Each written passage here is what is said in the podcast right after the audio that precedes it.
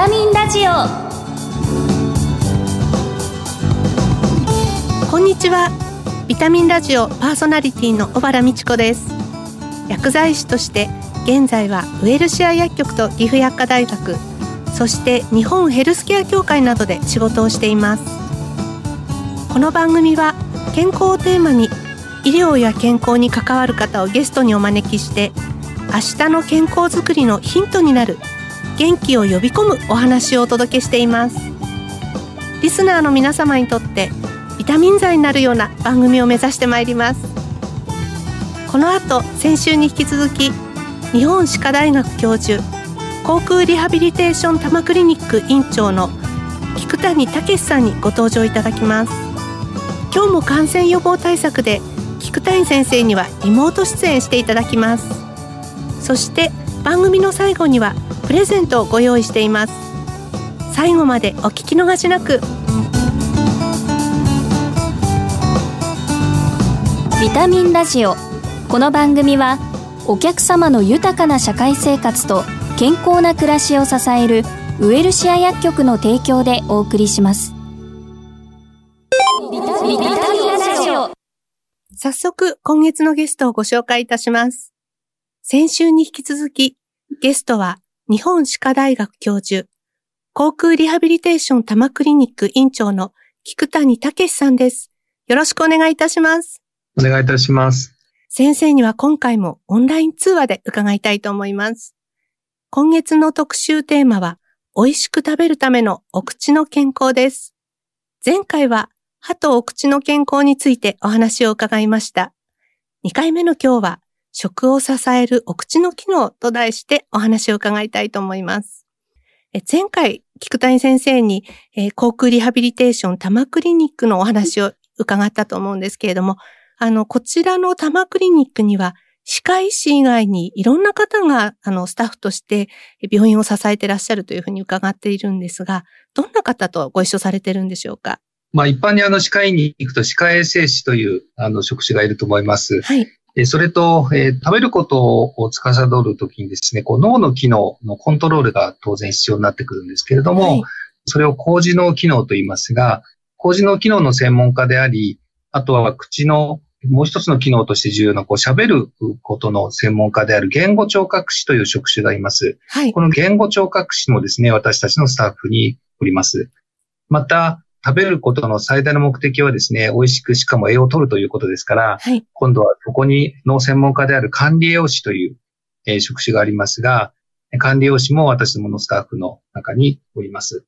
えーそして、えーもちろん、えっ、と、医師もスタッフの一員ですし、そして、えっ、と、来月にはですね、えっ、と、メディカルソーシャルワーカーですね。あまあ、地域の連携を見据えてですね、えーもう入職することになっていて、総力を挙げて、あの、食べることを支えていこうかなという、そんなスタッフになっています。健康ステーション的な役割を持ちそうですね。そうですね。あの、ますますこの部分注力していきたいと思ってます。確かキッチンもあったような気がしたんですけれども。そうなんですね。クリニックにはですね、実はキッチンがあるんです。まあ、普段は様々な検査食を作ったりするんですけれども、介護食教室とかですね、離乳食教室とか、あとは地域のイベントを、あの、食を通じて行うイベントの場に利用しています。歯医者さんっていうと、どうしてもこう、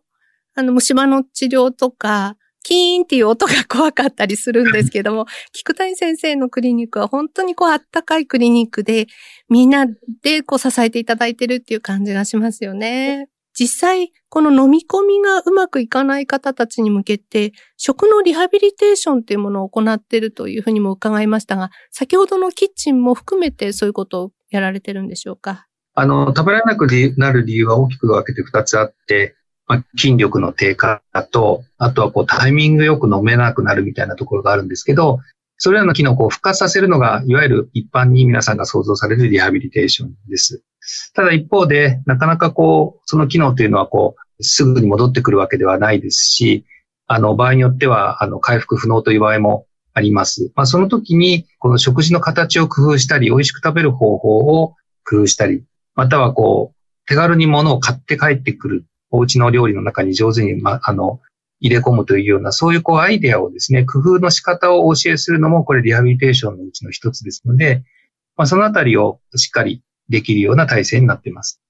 なるほど。そうすると、このお食事の提案もするということで言うとですね、あの、いろんな今、その柔らか食とか、介護食とかも出ていると思うんですけれども、スマイルケア食についてご紹介ください。これ、いわゆる介護食。あの、赤ちゃんで言うと、まあ、離乳食に相当する、相当するというかですね、こう、食べる機能が未発達な子たちには離乳食、えー、食べる機能、噛む機能が低下した人たちには介護食という感じだったんですが、なんとなくこう介護食という名称がイメージが悪いよねということで、スマイルケア食と銘打って普及に努めています。ご自宅で作ったり施設で提供されているのも、ある意味スマイルケア食の一つではあるんですけれども、市販でこうレトルトであったり、冷凍であったり、まあ、様々な商品が実は世の中に出ているんですけれども、なかなか離乳食と違ってですね、ご存知の方が少なくて、そういうものが世の中にあるということがなかなか知られてないので、普及はまあ重要かなというふうに思っております。クリニックの中にもですね、そのスマイルケア食を専門に扱う売店というか、ショップをですね、はい、開いてまして、地域の皆さんに利用していただけるようにしています。先生、その食のサポートステーション発達っていう名前だったと思うんですけれども、そちらをぜひご紹介いただけますか？発達というショップはですね、あの、噛むことが難しくなった方の柔らか食であったり、あとは、まあ、低栄養といって栄養障害、またはこう脱水になりがちな方に十分に栄養が取れるように工夫された食事であったり、そして、えっ、ー、と、飲み込みやすい、えー、水分であったり、ゼリーであったりというような商品が実は世の中にたくさんあるんですね。それはこう一堂に集めてですね、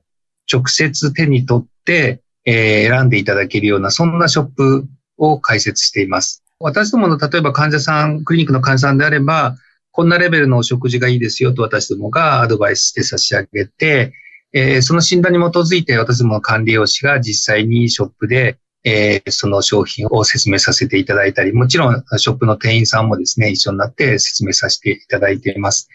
私どもの患者さんだけではなくて地域に開かれたショップですので、えー、訪問看護師さんとかケアマネージャーさんとかが、えー、自分の利用者さんのために購入して持ってって差し上げていたり、または地域のご家族がまたはご本人が買いにいらっしゃる方もたくさんおります。ちょっと噛む力が弱くなってきた。あるいはその少しその食が減ってきた。そういう時にこういうこの食のサポートステーションっていう相談する場所があることは地域にとっても大きな活力になりますよね。なかなかこのスマイルケア食を売っている場所というのは限られていてですね、本当に大型のスーパーであっても、え1メートル程度の幅で置いてあるのが、まあ大体どんな大きなところでもその程度ということになりますから、かなり大きめのあの食になっているので、まあいいろんな食品をまあ比べていただけるかなというふうに思っています。あの、それこそドラッグストアのこうウェルシアもですね、地域の皆さんたちに大変お買い物いただいてますので、まあ、こういったあの展開の仕方も今後ぜひ先生からもアドバイスいただきながら、地域の身近な人たちに推進していきたいというふうに思います。はい、期待しています。はい、ありがとうございます。この食を支えるというのはですね、ある特殊な特別な職種、例えば歯科医師だけが頑張るだけでもダメですし、看護師さんだけ頑張ってもダメだし、主治医が頑張ってもダメなんですね。これあの、まさにあの多職種連携とよく言われますけれども、その多職種連携をすると最もこう、効果が高いというふうに言われている領域です。逆に言うと多職種連携ができなければ効果が薄いとも言えるんですけれども、まあそういうところで個々の患者さんに向けて、また地域に向けてどんな活動ができるのかということを今試行錯誤してやっています。あの、まあ、薬剤師という立場ですけれども、ぜひ先生と連携をして、今後その食べるを支えるということを一緒に取り組んでいきたいなというふうに思います。まあ、新型コロナなどもあり、感染予防ということにも特に皆さんが興味を持って、あの、いらっしゃる分野かと思うんですけれども、え感染予防の一つとして、今後栄養と航空ケアっていうのは非常に大事な領域になってくるのではないかと思うんですが、まさにどちらも手掛けてらっしゃる、こう、菊谷先生のお立場からぜひアドバイスをいただきたいと思います。そうですね。あの、今までもこう、例えば誤嚥性肺炎とか、インフルエンザの問題で、この栄養と航空ケアというのは大変重要だという問題があって、まあ、これらには、あの、まあ、様々な、こう、エビデンスという言い方をしますが、科学的証拠が取られていてですね、えー、そこに向けた様々な取り組みをしています。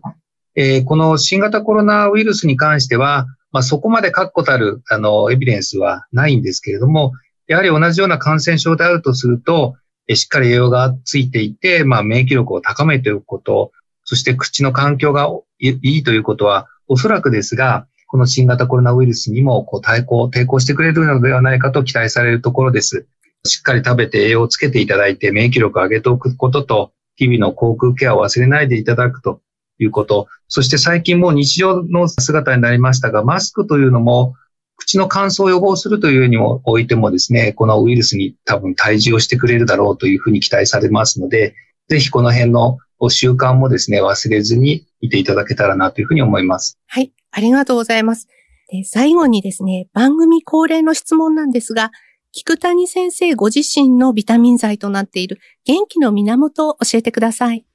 そうですね。